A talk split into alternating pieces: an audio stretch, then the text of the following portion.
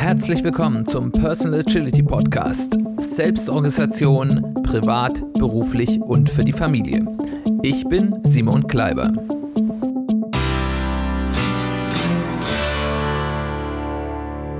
Herzlich willkommen zu einer weiteren Ausgabe des Personal Agility Podcasts. Schön, dass du eingeschaltet hast, schön, dass du wieder dabei bist. Bevor wir mit dem Thema, das heute heißt Schärfe die Säge, lebenslanges Lernen als kontinuierliche Verbesserung anfangen, nochmal kurz einfach ein kleiner Hinweis, wenn ihr Gedanken habt zu dem, was ich hier erzähle, wenn ihr vielleicht auch Erfahrungen damit schon gemacht habt oder machen werdet, jetzt nachdem ihr das gehört habt oder bei irgendwas sagt, das, was der hier erzählt, das ist ja totaler Quatsch, freue ich mich, wenn ihr mir Feedback gebt, wenn ihr mir schreibt, entweder per Mail oder auf sozialen Medien oder auf unserer Website www.personal-agility-podcast.de. Dort gibt es für jede Podcast-Folge einen Artikel, wo man Kommentare hinterlassen kann. Da freue ich mich sehr, ähm, weil ich einfach gerne den Austausch mit euch haben will. Aber lasst uns nicht lange warten. Die letzte Folge war sehr lang, von daher will ich mal versuchen, diese etwas knackiger hinzubekommen. Ähm, Schärfe die Säge habe ich diese Folge genannt. Äh, das ist eine Begrifflichkeit, die kommt aus äh, dem Buch von Stephen Covey, äh, Die sieben Wege zur Effektivität. Habe ich ja schon ein paar Mal ähm, darauf hingewiesen. Sehr gutes Buch, auch wenn der Titel so ein bisschen, ja, klischeehaft ist, ist es inhaltlich ein sehr, sehr gutes Buch.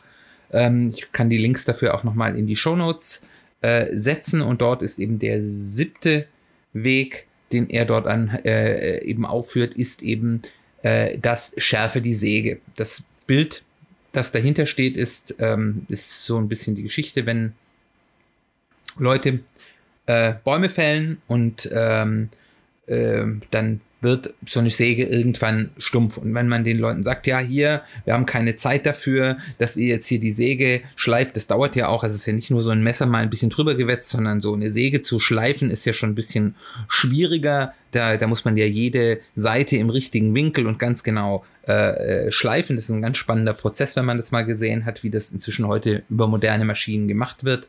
Äh, aber sicherlich auch früher, als das in Handarbeit gemacht wurde. Auf jeden Fall ist es ein zeitkonsumierender Prozess. Das heißt, im Endeffekt, die Leute würden da dann mal eine Zeit lang aufhören zu arbeiten, wären in der Zeit nicht produktiv und deswegen macht man es nicht, weil man muss ja arbeiten, arbeiten, arbeiten. Ähm, wozu führt das? Das führt dazu, dass die Säge immer stumpfer wird. Und was passiert bei einer stumpfen Säge? Sie sägt immer schlechter und ich brauche immer länger und länger dazu, ähm, meine Bäume zu fällen oder Bretter durchzusägen oder was immer ich dann jetzt eben auch durchsägen will. Ähm, und im Endeffekt führt es dazu, dass der Verlust, den ich an Zeit oder auch an Produktivität habe, dadurch, dass eben meine Säge stumpf ist, viel, viel, viel, viel höher ist als den Aufwand, den ich gebraucht hätte, um mal zu sagen, okay, regelmäßig machen wir eine Pause, schauen, dass unser Werkzeug, unsere Säge in gutem Zustand ist, dass die scharf ist und machen dann weiter. Und Kavi überträgt das eben auch auf uns als Menschen und sagt, auch wir Menschen müssen regelmäßig unsere Säge schärfen, müssen also darauf achten, dass unser Handwerkszeug ähm, das, was wir sind, das, womit wir leistungsfähig sind, eben auch ähm, ja, Pflege, äh, ja, Wartung und Weiterentwicklung erfährt. Und er setzt das auf vier Gebiete ein, die eine gewisse Deckungsgleichheit mit diesen fünf Aspekten haben, über die wir auch reden. Er redet vom physischen Bereich, da geht er also über Gesundheit, Fitness, ähm, Ernährung und ähnliches ein. Er redet vom sozial-emotionalen Bereich, also da geht es dann eben um so Dinge wie Freundschaft, Familie, Partnerschaft, soziale Anerkennung und so weiter und so fort. Ähm, und dann hat er den Bereich des Spirituellen, wo es eben darum geht, um inneres Wachstum, innere Ausgeglichenheit, ähm, das Finden, äh, ja, das, ähm, ja, das ein, der, des einzig, äh, eigenen ja, Lebenszweck und so weiter und so fort. Und zuletzt den mentalen Bereich, also wo es darum geht, dass man sich eben auch geistig weiterentwickelt. Und äh, zu diesem Bereich gehört eben auch das Lernen. Und äh, wenn wir von Agilität reden, reden wir eigentlich auch immer davon, dass wir versuchen, eine Kultur oder Mechanismen zur kontinuierlichen Verbesserung zu schaffen. Das, also, dass wir eben auch in einem, Inter dass wir eben iterativ nicht nur an dem arbeiten, was wir erarbeiten wollen, also an unserem Output, sondern auch iterativ immer an unserem Prozess, an unserer Art und Weise, wie wir arbeiten, arbeiten, um uns eben so kontinuierlich zu verbessern. Und dieses lebenslange Lernen, was ja im Moment gerade auch ein ganz oder auch schon eine ganze Weile ein relativ ähm, populärer Begriff ist, ist ja eine dieser Formen des einer Kultur der kontinuierlichen Verbesserung. Warum ist lebenslanges Lernen wichtig? Ganz klassisch, ich kenne das noch so, auch wenn es vielleicht in meiner Generation gerade schon eigentlich nicht mehr der Fall war, aber ich bin vielleicht so an der Grenze, aber so ich sag mal in meiner älteren Elterngeneration ähm, und auch sozusagen die Babyboomer-Jahre ähm, war das ja durchaus noch so, dass Lernen eine klassische One-Off-Tätigkeit war. Man ging am Anfang in die Schule, in die Ausbildung oder in die Universität und da hat man dann so und so viele Jahre gelernt und dann war man fertig und dann hat man mit dem, was man gelernt hat, ist man in den Beruf gegangen und hat dann seinen Beruf ausgeübt. Bis zur Rente und dann ist man in Rente gegangen und hat dann hoffentlich eine schöne, erfüllte Rente gehabt und dann war das gut. Und wie gesagt, es gibt da äh, gerade in den bei den Menschen, die ich sag mal so zehn Jahre älter und mehr als ich bin, gibt es da noch eine ganz signifikante ähm, Gruppe an Menschen, für die das entweder geklappt hat, die jetzt schon im Ruhestand sind, oder für die das noch klappt, die jetzt also in den letzten Jahren ähm, ihrer Tätigkeit, die sie irgendwann in ihrer Jugend mal gelernt haben, sind häufig beim gleichen Arbeitgeber für 40 Jahre. Ähm, äh, und das hat funktioniert. Aber wir leben eben nicht mehr in dieser Welt, sondern wir leben in einer sich schnell ändernden Welt, in der sogenannten VUCA-Welt. Also. also einer Welt, die mit viel Änderung, viel Unsicherheit und viel Komplexität auf uns wartet. Das ist jetzt nichts per se Schlechtes. Eine, diese schnell ändernde Welt bringt ja auch viele Chancen, aber diese alten Methoden funktionieren nicht mehr so gut und in immer weniger Bereichen des Lebens. Und das ist auch der Grund, warum Agilität einen solchen ja, Attraktion hat, weil Agilität eben die Methode oder zumindest einer der Methoden ist, mit denen man eben mit einer schnell ändernden Welt umgehen kann. Und ähm, in dieser Welt trägt eben dieses Wissen keine 40 Jahre mehr im Betro Berufsleben. Klar, es gibt bestimmte Grundlagen, wenn man die mal gelernt hat, die gehen nicht so schnell weg, aber ähm, andere Dinge ändern sich halt schnell. Das ist sicherlich in unterschiedlichen Bereichen verschieden.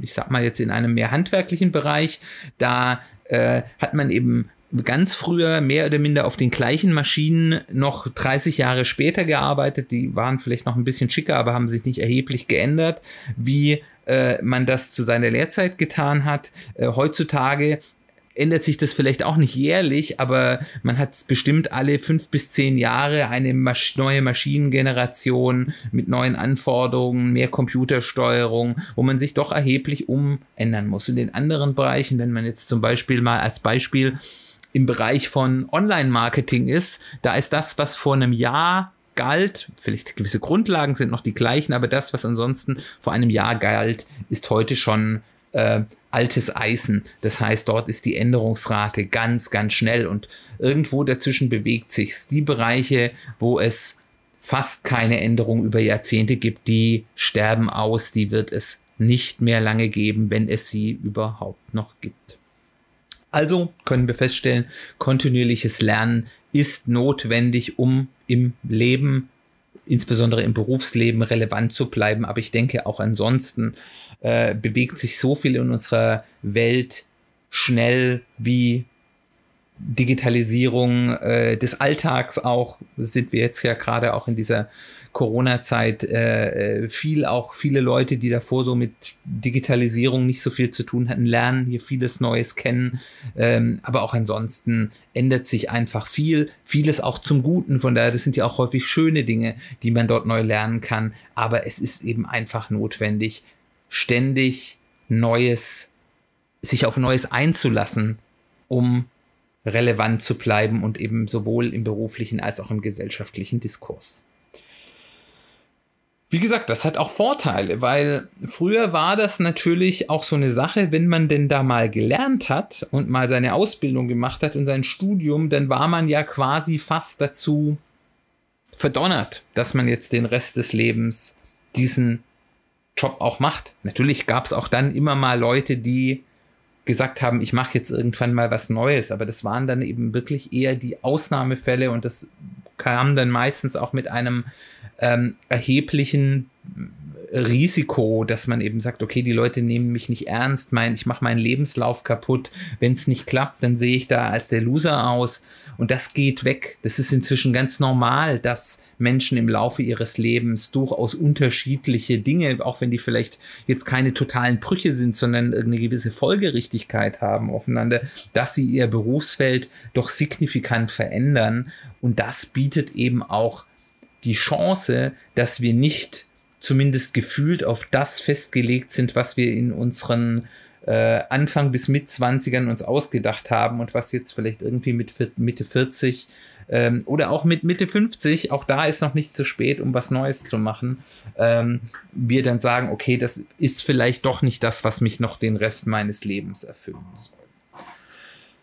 Und wir müssen eben auch diesen Wandel nutzen durch kontinuierliche Weiterentwicklung, dass wir die jugendliche Leistungsstärke, die uns attraktiv macht, wenn wir jung sind, wir, wir können viel schaffen, wir ähm, sind meistens gesund hoffentlich, ähm, dann eben zu ersetzen durch Erfahrung, die wir mitbringen, dass wir eben durch diese den, den Erfahrungshorizont, ähm, der aber kombiniert ist, nicht mit, ich mache das, was ich seit 50 Jahren gemacht habe, sondern mit einer Offenheit auch für neue, ähm, ja, neue Technologien, neue äh, Arten zu arbeiten und so weiter, dann eben auch sehr attraktiv ist, weil diese Erfahrung halt sich niemand mit Mitte 20 mal schnell aufarbeiten kann, sondern die eben wertvoll ist, gerade in der Kombination in Teams mit alten und jungen Menschen.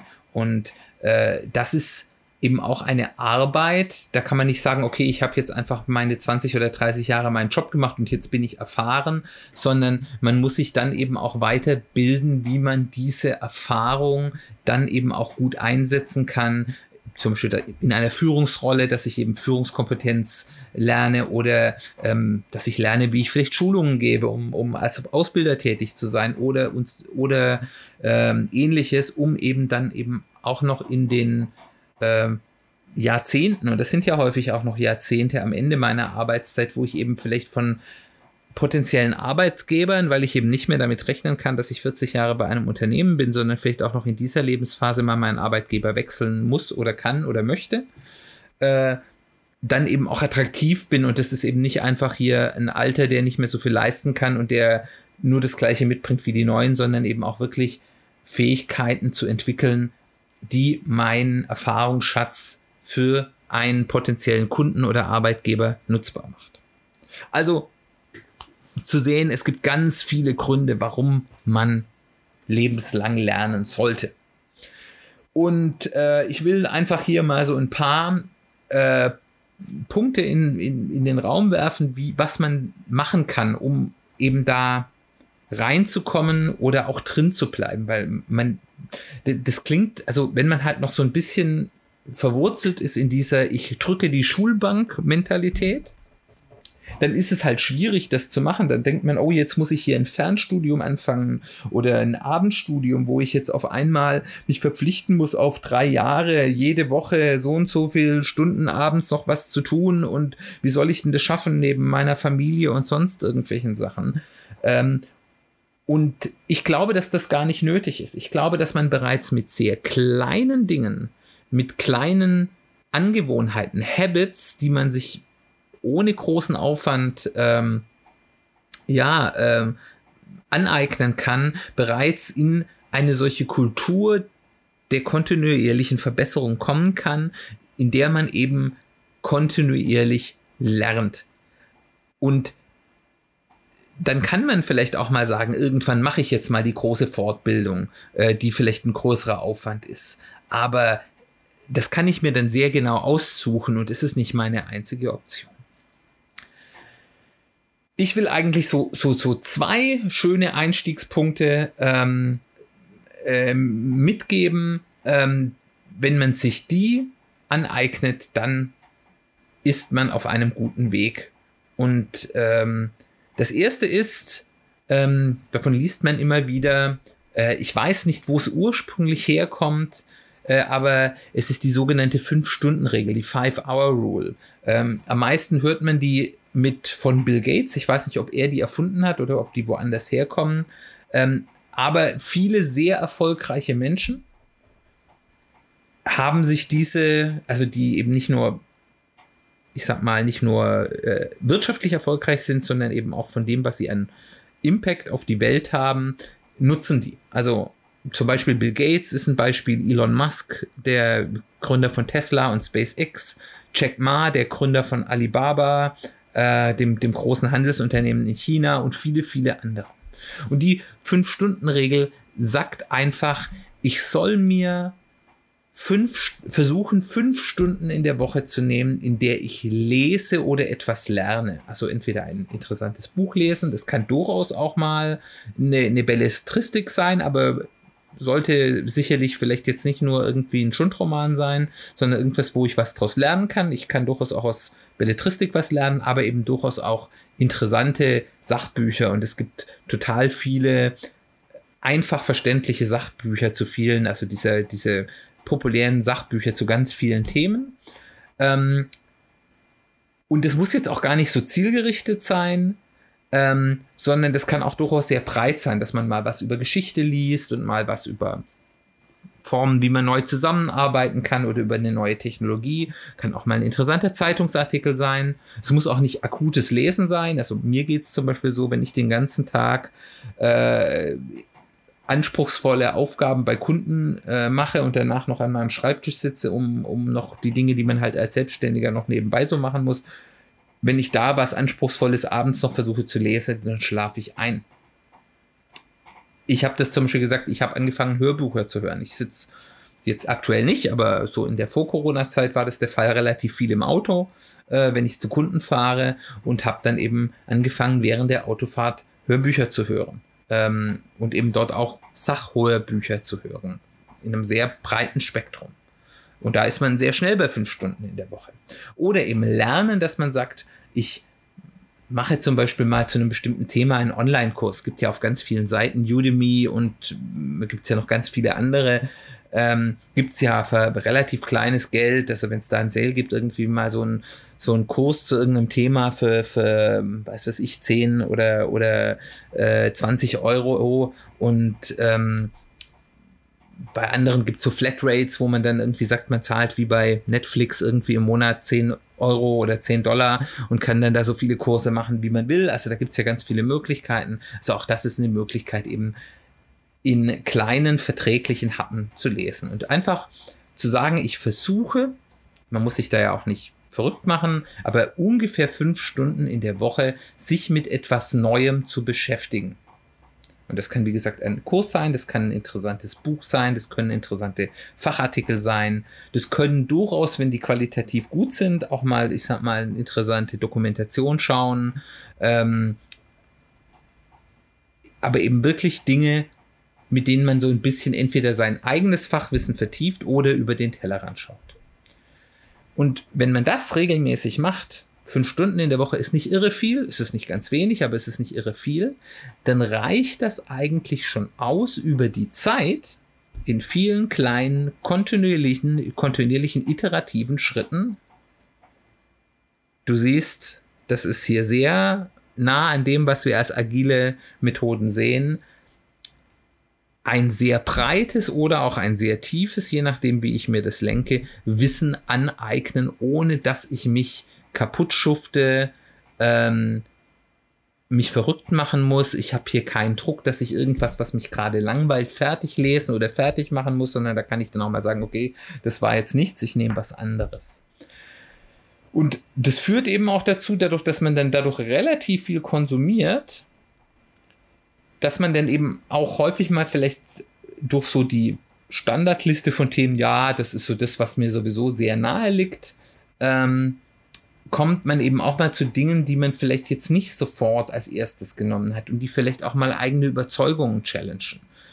Ich mache das sehr gerne, dass ich durchaus auch mal Bücher lese oder Hörbücher höre von Leuten, wo ich jetzt nicht sage, das sind vollkommene Idioten, aber wo sagen, die haben vielleicht eine deutlich andere Meinung, als ich die habe und mir deren Argumente anhöre. Ich muss denen ja nicht zustimmen, aber ich kann dann eben meine eigenen Überzeugungen davon auch challengen lassen und überlegen, wo hat er vielleicht recht, was kann ich davon lernen, ähm, wo macht er vielleicht komische Argumentationen, wo ich sagen kann, da kann ich was draus lernen, dass hier, dass hier Argumentationsketten sind, die fehlleitend sind, vielleicht, auf die ich sonst vielleicht irgendwann reinfallen würde.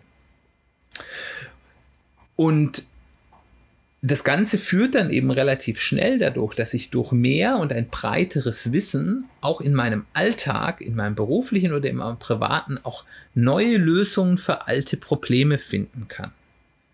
Ähm, und das kann dann eben so weit führen, wenn ich, wenn es dazu führt, dass ich zum Beispiel Prinzipien von, also die zugrunde liegende Prinzipien, Grund, ähm, Gesetzlichkeiten von Dingen verstehe, ich ganz anders an Probleme gehen kann. Elon Musk nennt das Thinking by First Principles, also dass er, er sagt, er hat deswegen so Erfolg, weil er eben nicht mit an, an so Themen wie Autobauen oder Raumfahrt nicht mit den Lösungen, die sich in den letzten Jahrzehnten äh, aufgebaut haben, herangeht und nur an den schaut, sondern dass er versucht, die Dinge von den Grundlagen her neu zu durchdenken.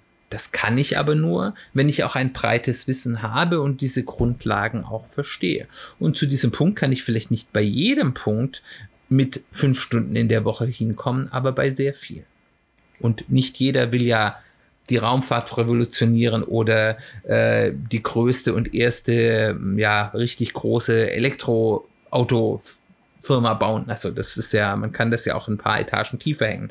Und dann reichen manchmal eben schon der kleine Wissensvorsprung, den ich Woche für Woche ein bisschen aufsattle, iterativ, Schritt für Schritt, um ganz neue Lösungsräume für das, was mich im privaten oder eben auch im beruflichen herausfordert, zu finden. Übrigens auch gute informative Podcasts hören ist natürlich auch eine gute fünf Stunden Beschäftigung, um sich mit neuen Themen ähm, ja challengen zu lassen.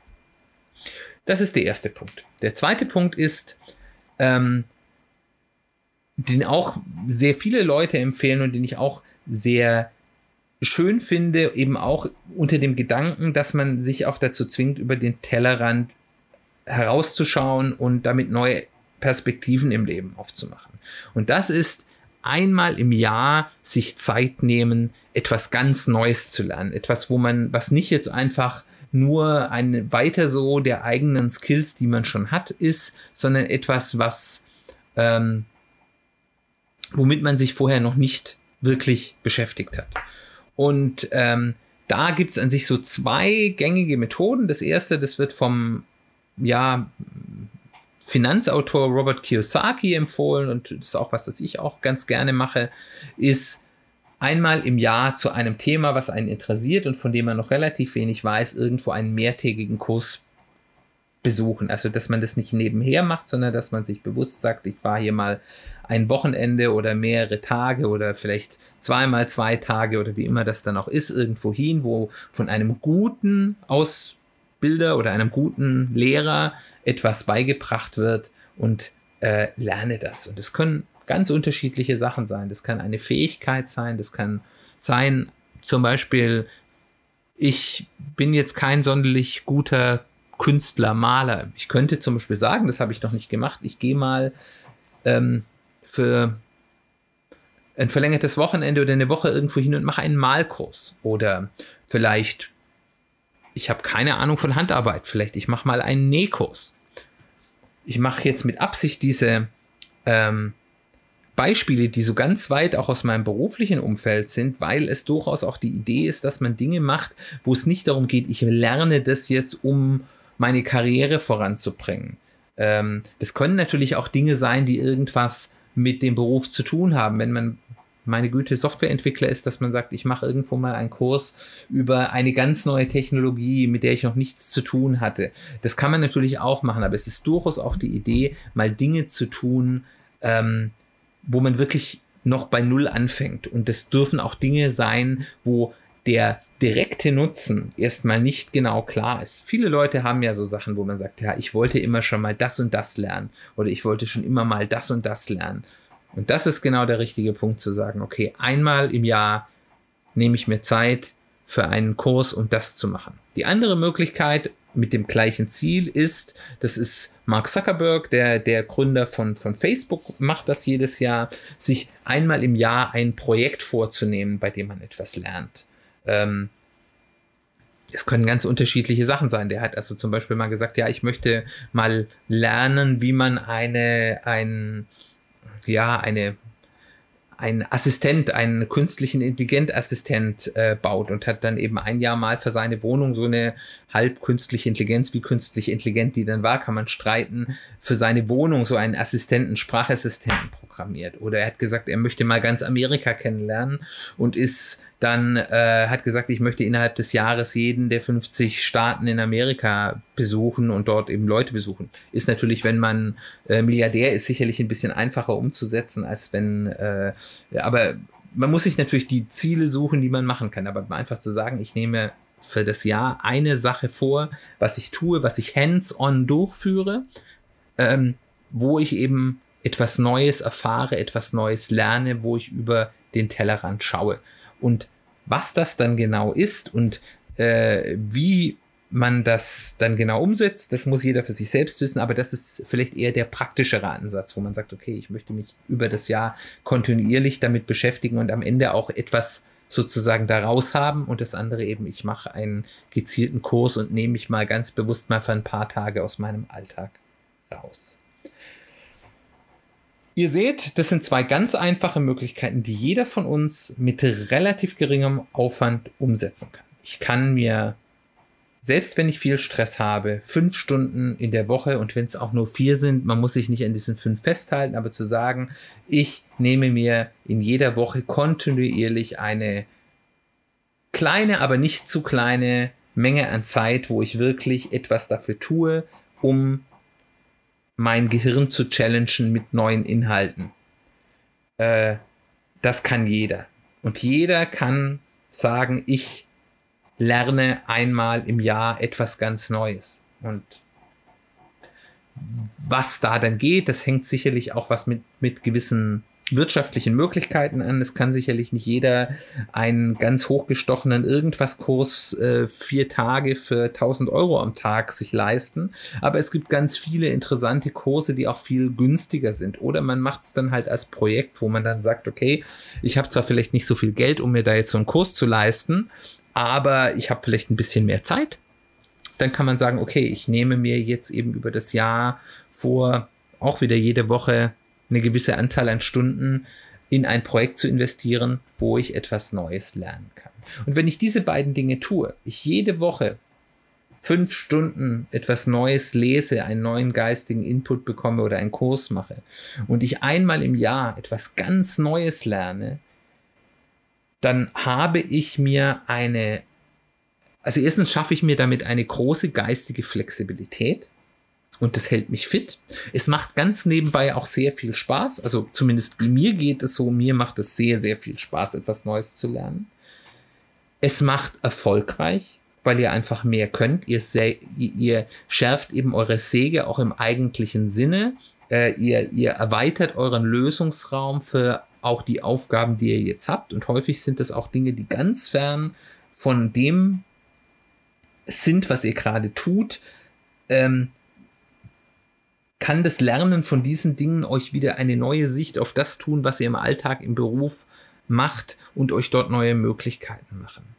Ähm, und es erleichtert euch natürlich auch zu lernen, weil wenn man eh in einem so einem Lernhabit drin ist, also eine, einer Lerngewohnheit, fällt es mir natürlich auch viel leichter in meinem beruflichen Umfeld neue Dinge mir anzueignen, weil das ist auch etwas, das ähm, das trainiert man. Das ist nicht so, dass es so ist, die einen können leicht lernen, die anderen können äh, schlechter lernen oder gar nicht lernen. Sicherlich gibt es da auch eine gewisse Veranlagung, aber wenn man häufig was Neues lernt, dann fällt es mir auch leichter, etwas Neueres zu lernen. Im Endeffekt steigere ich damit meinen eigenen Wert. Äh, das heißt also, ich habe bessere Chancen, einen guten Job zu bekommen, gute Aufträge zu bekommen. Und Zuletzt, eine breite Streuung an Wissen macht einen anpassungsfähiger. Wenn ich nur in meinem kleinen Kasten drin stecke und nur meine kleine Art und Weise zu arbeiten kenne, wie ich das seit Jahren oder Jahrzehnten mache und nicht links und nicht rechts schaue, dann funktioniert das dieses Anpassen an eine Nische, das ist ja nichts anderes als das Anpassen an eine Nische, so lange, solange diese Nische da ist. Jetzt wissen wir aber, dass in unserer schnell ändernden Welt Nischen auch sehr schnell weg sein können. Und wenn ich mich jetzt zu 100% auf diese Nische eingeschossen habe, dann habe ich dann ein Problem. Ich habe in meiner ähm, Berufswelt Menschen kennengelernt, die genau in diese Problematik gekommen sind. Die haben 20 oder 25 oder 30 Jahre ihren Job gemacht, den super gemacht im technologischen Bereich, haben ihre Technologien perfekt beherrscht. Die waren wirklich gut in dem, was sie getan haben. Und dann war diese Technologie weg, abgeschrieben. Es gab dafür, da gab es vielleicht noch mal ein paar Firmen, die da noch ein Biss hatten, aber die haben keine neuen Leute eingestellt. Ähm, es gab keinen Markt mehr für den. Bei ihrem Arbeitgeber wurde diese Technologie abgeschafft und die standen da, die haben seit 30 Jahren nichts Neues gelernt, waren nur in ihrer Nische, die waren es nicht gewöhnt, sich auf etwas Neues einzulassen, total eingefahren. Die standen vor dem Nichts.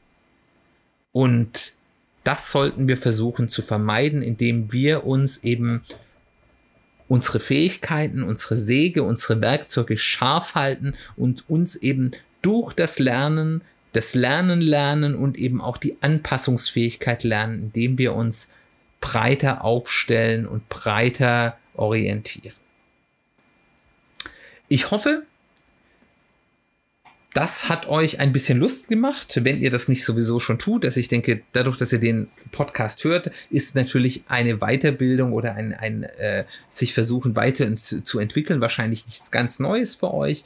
Aber ich hoffe, es hat euch noch Lust gemacht, eben noch stärker hinzugehen, euch selbst eine Kultur der kontinuierlichen Verbesserung für euch selbst zu schaffen, das vielleicht auch ein bisschen konsequenter und ähm, stringenter zu machen. Ähm, und ich kann euch eben einfach nur sagen, es ist gut für euch, es ist gut für euer Hirn, es macht Spaß, es ist gut für eure Zukunftsperspektive. Ähm, Probiert es einfach aus.